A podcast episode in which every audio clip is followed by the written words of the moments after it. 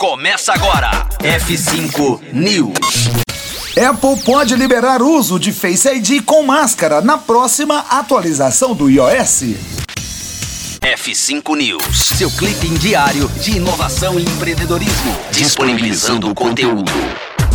É, parece que a Apple está testando um recurso que permitirá o uso do Face ID para desbloquear o telefone mesmo de máscara.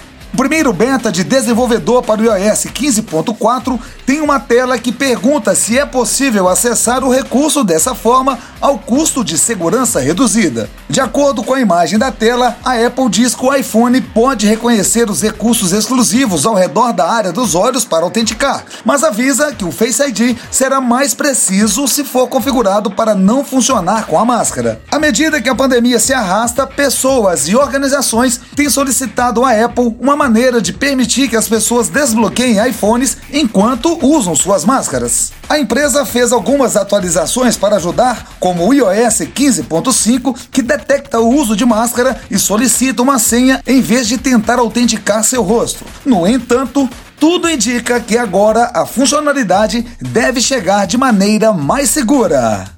É ponto final nesta edição do F5 News. Voltamos a qualquer momento aqui na Rocktronic. Conteúdo atualizado. Daqui a pouco tem mais. F5 News. Rocktronic. Inovadora.